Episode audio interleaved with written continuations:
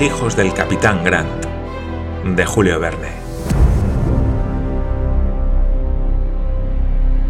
Parte tercera, capítulo 11. El lago Taupo. Un día muy anterior a los tiempos históricos, por medio de un descubrimiento de las cavernas que había entre las lavas traquíticas del centro de la isla, se formó un abismo insondable de 25 millas de largo y 20 de ancho. El abismo se hizo largo, pero sin dejar de ser abismo, invadiéndolo y llenándolo las aguas precipitadas de los cerros circundantes. Hasta ahora, para medir su profundidad, han sido impotentes las sondas. Tal es el imponente lago Taupo, que se eleva a 1250 pies sobre el nivel del mar y está dominado por un anfiteatro de montañas cuya altura es de 400 toesas. Enormes rocas cortadas a pico se distinguen al oeste, al norte algunas cimas lejanas y coronadas de árboles. Al este una dilatada playa, surcada por una senda y sembrada de fragmentos de piedra pómez que brillan entre las zarzas. Al sur conos volcánicos detrás de un primer término de bosques que sirven de marco a aquel inmenso cuadro de agua cuyas estrepitosas tempestades pueden competir con los ciclones del océano. Toda aquella región hierve como una caldera inmensa suspendida sobre las llamas subterráneas. Los terrenos se estremecen acariciados por el fuego central y filtran en muchos puntos tibios vapores. La corteza exterior se hiende y resquebraja como una costra que se deja calcinar por un calor demasiado intenso, y sin duda toda la comarca se abismaría en un horno candente si doce millas más lejos no hallasen una salida por los cráteres del Tougariro, los vapores encerrados. Por el norte aparece dicho volcán con un penacho de llamas y de humo descollando sobre montecillos ignígenos. El Tougariro debe formar parte de un sistema orográfico bastante complicado. El monte Ruapao, situado en la llanura, levanta a 9.000 pies de altura, detrás del Tougariro, su cabeza que se pierde en las nubes. Ningún mortal ha puesto el pie en su inaccesible cono, ni mirada alguna de hombre ha sondeado las profundidades de su cráter, al paso que en veinte años han sido tres veces medidas por Messier Bidwill y Dyson y recientemente por Messier de Hosketer las cimas más accesibles del Tougariro. Los mencionados volcanes tienen sus leyendas, que no hubiera dejado Paganel en otra circunstancia cualquiera de referir a sus compañeros. Les hubiera contado el altercado que con motivo de una mujer se suscitó un día entre el Tougariro y el Taranaki, que eran entonces vecinos y amigos. El Tougariro, que tiene la cabeza caliente como todos los volcanes, se salió de sus casillas y abofeteó al Taranaki. Este, humillado y lleno de miedo, huyó por el valle de Wangani, dejó caer en la fuga dos pedazos de montaña y llegó a la orilla del mar donde se eleva solitario con el nombre de Mont Egmont. Pero ni Paganel estaba de humor para contar cuentos, ni sus amigos en disposición de oírlos. Observaban todos silenciosamente la margen nordeste del Taupo, a donde acababa de llevarles la más cruel fatalidad. No existía ya en Pucagua, en los bordes occidentales del lago, la misión establecida por el reverendo Grace. El ministro había sido arrojado por la guerra lejos del foco principal de la insurrección. Los prisioneros estaban a discreción de maoríes ávidos de represalias, precisamente en la porción más salvaje de la isla en que nunca había penetrado el cristianismo. Kai al dejar las aguas del lago, atravesó una especie de ancón a manera de embudo que forma el río, dobló un agudo promontorio y se acercó a la playa oriental del lago, al pie de las primeras ondulaciones del monte Manga, tumescencia considerable que tiene 30 toesas de altura. Se extendían allí campos de Formium, precioso lino de Nueva Zelanda. El Formium de los naturalistas es el caraqueque de los indígenas, Tal útil planta no tiene el menor desperdicio. Su flor suministra la miel, que es excelente. Su tallo produce una sustancia gomosa que reemplaza la cera y el almidón. Su hoja, más dócil, más condescendiente, más servicial aún, se presta a numerosas transformaciones, pues fresca sirve de papel y una vez seca es una yesca excelente. Con ella, además, rastrillándola, se hacen cuerdas, cables y redes, con sus fibras tejidas se forman mantas y cubrecamas, y teñida de rojo o negro viste a los maoríes más elegantes. el precioso Formium, cuya especie más notable es la Chlamydie tenacissima o la Chenolia ramosa, abunda en las dos islas, encontrándose lo mismo a orillas del mar que a lo largo de los ríos y en las márgenes de los lagos. En el sitio a que habían llegado los cautivos cubrían dilatados campos, formando verdaderos bosques. Sus flores, de color rojo oscuro, parecidas a las del ágave, se abrían en todas direcciones, saliendo del inextricable laberinto de sus largas hojas que formaban un trofeo de cortantes cuchillas. Los graciosos necturianos, que constituyen una de las numerosas variedades del bicilin o pájaro mosca, libaban zumbando el meloso jugo de los cálices se chapuzaban en las aguas del lago bandadas de ánades negros, salpicados de gris y verde, bastante domesticados.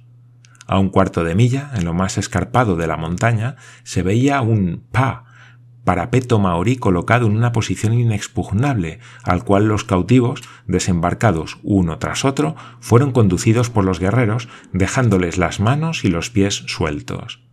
Se llegaba a la fortaleza por una senda que atravesaba campos de formium y un bosque de hermosos árboles, caicateas, de hojas persistentes y bayas rojas, dracenes austrialis, el tí de los indígenas, cuya copa compite ventajosamente con la del sagú, huyons que sirve para teñir de negro. Al acercarse los indígenas, echaron a volar bandadas de grandes palomas de metálicos reflejos, glaucopos cenicientos y un sinnúmero de estorninos de curúnculas rojizas. Después de un largo rodeo, Glenarvan, Lady Helena, Mary Grant y sus compañeros entraron en el Pa. La fortaleza estaba defendida por un recinto exterior de fuertes empalizadas, de quince pies de altura, al que seguía una estacada y después una barrera con arpilleras cerraba el segundo recinto, es decir, la plataforma del Pa estaba cubierta de construcciones maoríes y de unas cuarenta chozas simétricamente alineadas. Al llegar allí impresionó horriblemente a los cautivos la presencia de muchas cabezas que adornaban la empalizada del segundo recinto. Lady Helena y Mary Grant volvieron la vista con más asco aún que espanto. Aquellas cabezas habían pertenecido a jefes enemigos muertos en los combates y con cuyos cuerpos se habían nutrido los vencedores. Acerca del particular, sus órbitas vacías no dejaban al geógrafo la menor duda. Los ojos habían sido en efecto devorados y las cabezas preparadas según un procedimiento indígena extraído el cerebro y despojadas de la epidermis, con las narices sostenidas por medio de tablillas y rellenas de formium sus ventanas, y con la boca y los párpados cosidos se habían metido en un horno y sometido a una fumigación de treinta horas.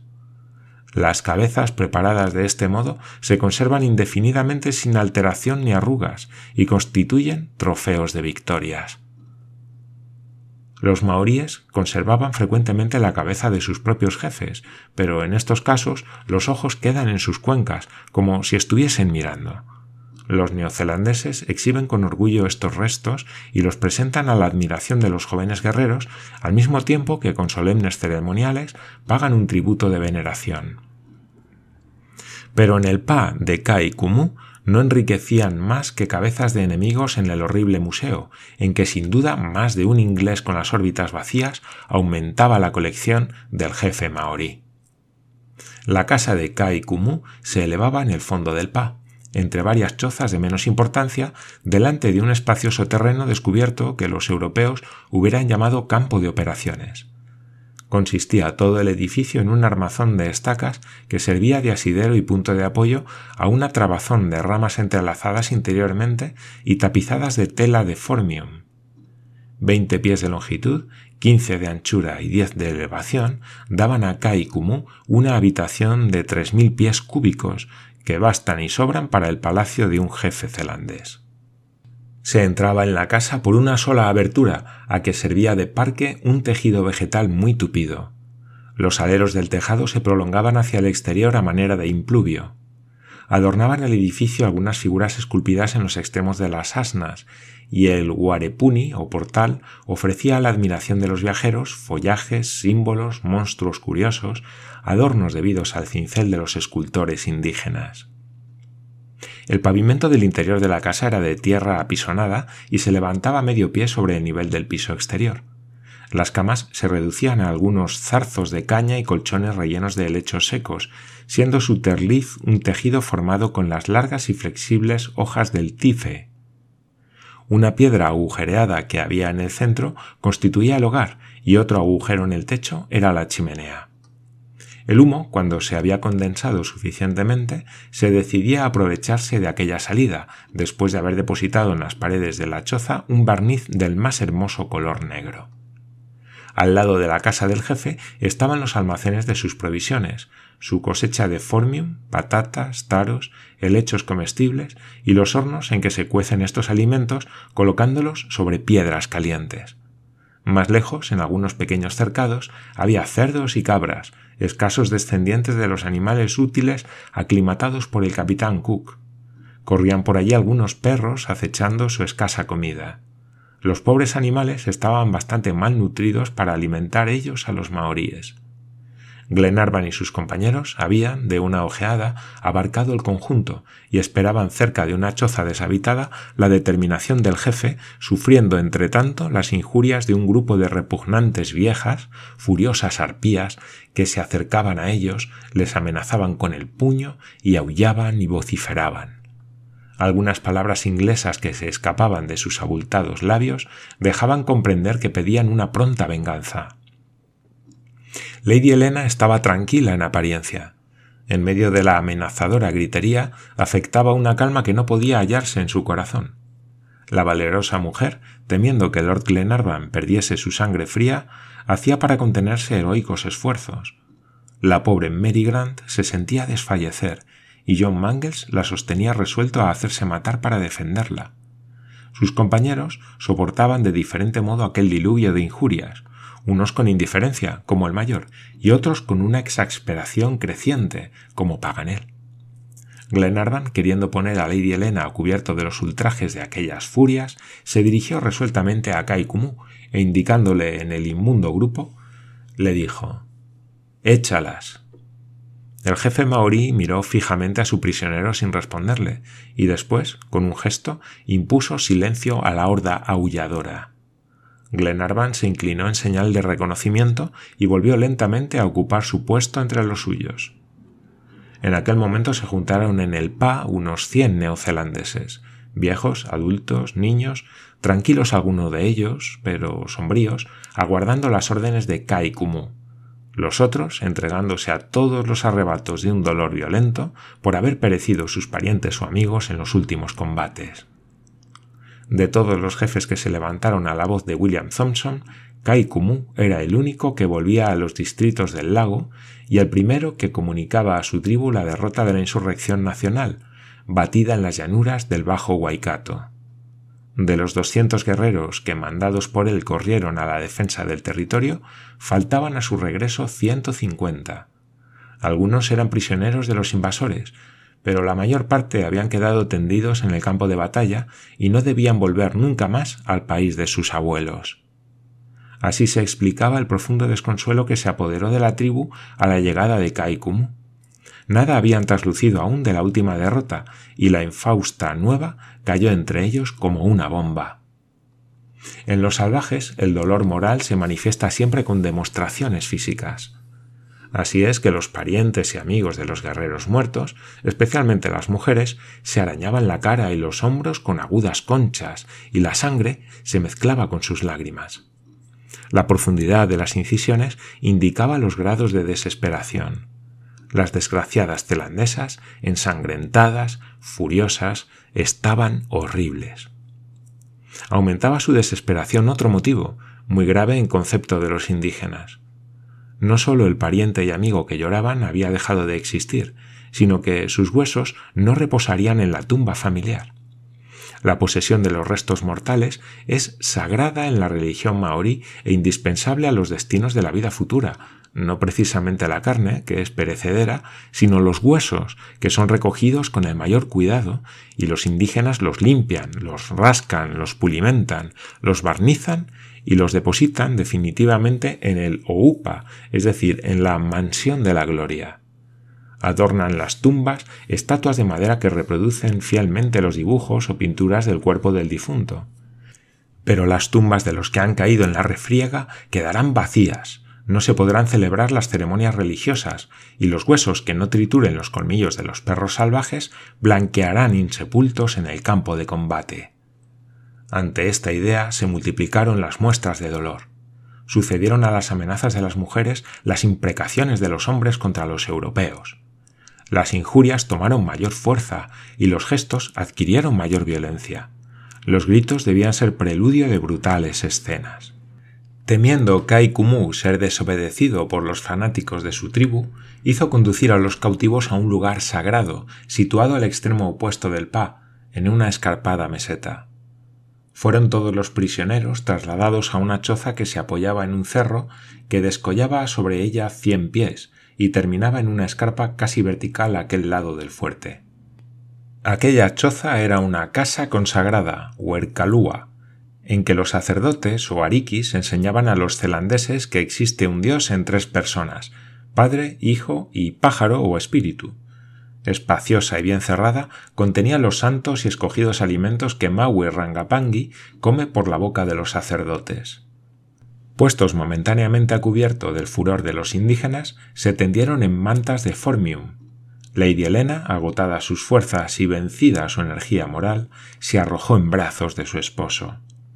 Glenarvan, estrechándola cariñosamente contra su corazón, le dijo Valor, mi adorada Helena, el cielo no nos abandonará. Apenas los cautivos quedaron encerrados, Roberto se encaramó a los hombros de Wilson y pudo atisbar por un intersticio abierto entre el techo y la pared, de la cual colgaban sartas de amuletos. Desde allí abarcaba su mirada toda la extensión del Pa hasta la casa de Kai Kumu. Están todos agrupados alrededor del jefe, dijo en voz baja. Mueven los brazos, aullan. Kai Kumu quiere hablar. Roberto guardó algunos minutos de silencio y luego añadió Kai Kumu habla. Los salvajes se tranquilizan. Le escuchan. Es evidente, dijo el mayor, que ese jefe está personalmente interesado en protegernos. Quiere canjear sus prisioneros por algunos jefes de su tribu. ¿Lo consentirán sus guerreros? Sí, le escuchan, dijo Roberto. Se dispersan. Algunos entran en sus chozas, otros salen de la fortaleza. ¿De veras? exclamó el mayor. Sí, Monsieur McNabbs, respondió Roberto. Kai Kumu se ha quedado solo con los guerreros de su piragua. Ah, uno de ellos viene hacia aquí. Baja, Roberto, dijo Glenarvan.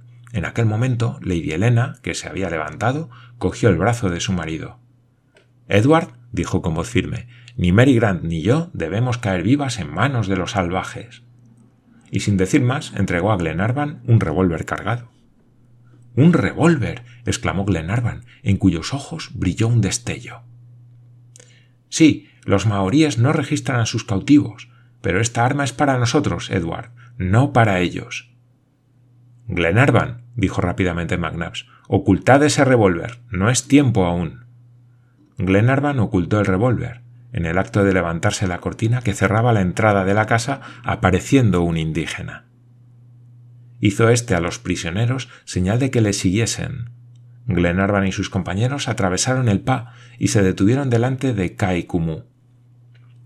Alrededor del jefe estaban reunidos los principales guerreros de su tribu, se veía entre ellos al maorí cuya embarcación se agregó a la de Kai Kumu en la confluencia del Pohaimena y el Waikato. Era un hombre de unos cuarenta años, de feroz y cruel fisonomía. Se llamaba Kara Tete, que en lengua zelandesa significa irascible. Kai Kumu le guardaba ciertas deferencias, y se conocía que Kara Tete gozaba de gran consideración en la tribu por las complicadas pinturas que ostentaba en su semblante. Sin embargo, un observador hubiera adivinado que había rivalidad entre los dos jefes. El mayor observó que la influencia de Kara Tete hacía sombra a Kai Kumu. Los dos mandaban con un poder igual las importantes comarcas del Waikato.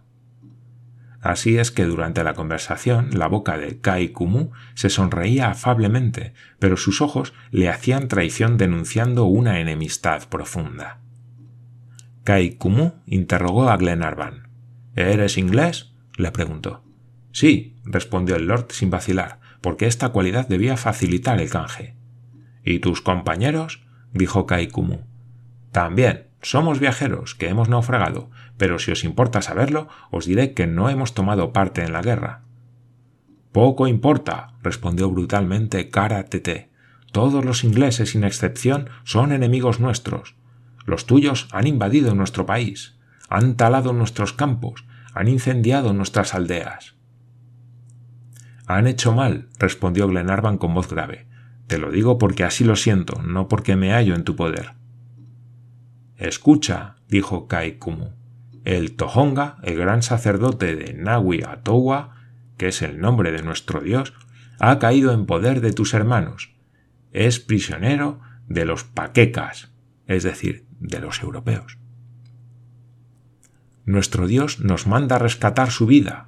Hubiera querido arrancarte el corazón, hubiera querido que tu cabeza y la de tus compañeros quedasen suspendidas para siempre en las estacas de esta empalizada. Pero Nawi Atua ha hablado. Al decir esto, Kaikumu, dueño hasta entonces de sí mismo, temblaba de cólera y una exaltación feroz contraía sus facciones. Pasados algunos instantes, añadió más tranquilamente ¿Crees que los ingleses canjearán por ti a nuestro Tohonga? Glenarvan vaciló antes de responder y observó con detenimiento al jefe maorí. Lo ignoro, dijo después de un momento de silencio. Habla, replicó Kai Kumu. ¿Vale tu vida la de nuestro Tohonga? No, respondió Glenarvan. No soy entre los míos un jefe ni un sacerdote. Paganel, que no esperaba semejante respuesta, quedó estupefacto y miró a Glenarvan con el más profundo asombro. Kai Kumu pareció no menos sorprendido que el digno geógrafo. ¿Dudas, pues? dijo. No sé nada, repitió Glenarvan. ¿No te aceptarán los tuyos para canjear contigo a nuestro Tojonga? Conmigo solo, no, repitió Glenarvan. Con todos nosotros, tal vez. Los maoríes, dijo Kai Kumu, damos cabeza por cabeza. Ofrece antes la devolución de las mujeres a trueque de la de tu sacerdote, dijo Glenarvan señalando a Lady Helena y Mary Grant. Lady Helena quiso lanzarse hacia su esposo, pero el mayor la detuvo. Estas dos señoras, añadió Glenarvan, inclinándose con respeto ante Lady Helena y Mary Grant, pertenecen en su país a la clase más elevada. El jefe maorí miró con desdén a su prisionero. Asomó a sus labios una sonrisa maligna, pero la contuvo inmediatamente, y respondió con un furor que apenas podía reprimir. ¿Te has figurado que has de engañar a Kai Kumu con falsas palabras, europeo maldito? ¿Crees que los ojos de Kai Kumu no saben leer en los corazones? Y señalando a Lady Helena, añadió Esta es tu mujer. No, la mía, gritó Cara Tete, y rechazando a los prisioneros, puso su mano en el hombro de Lady Helena, que palideció al recibir aquel contacto impuro. Edward. gritó la desgraciada llena de terror. Glenarvan, sin pronunciar una palabra, levantó el brazo, sonó un tiro, cara Tete cayó muerto. Al oír el estampido del revólver, salieron de las chozas oleadas de indígenas. El pa se llenó en un instante. Cien brazos se levantaron contra los prisioneros, arrancando el revólver de la mano de Glenarvan. Kai Kumu miró al lord de un modo extraño y luego, escudándole con una mano, contuvo con la otra a la horda que iba a acometer a los europeos. Su voz dominó el tumulto. ¡Tabú! ¡Tabú! gritó. La multitud se detuvo ante Glenarvan y sus compañeros, momentáneamente preservados por el poder sobrenatural de la palabra tabú. Algunos instantes después eran conducidos al Guaré Atua, que les servía de cárcel. Pero Roberto Grant y Santiago Paganel habían desaparecido.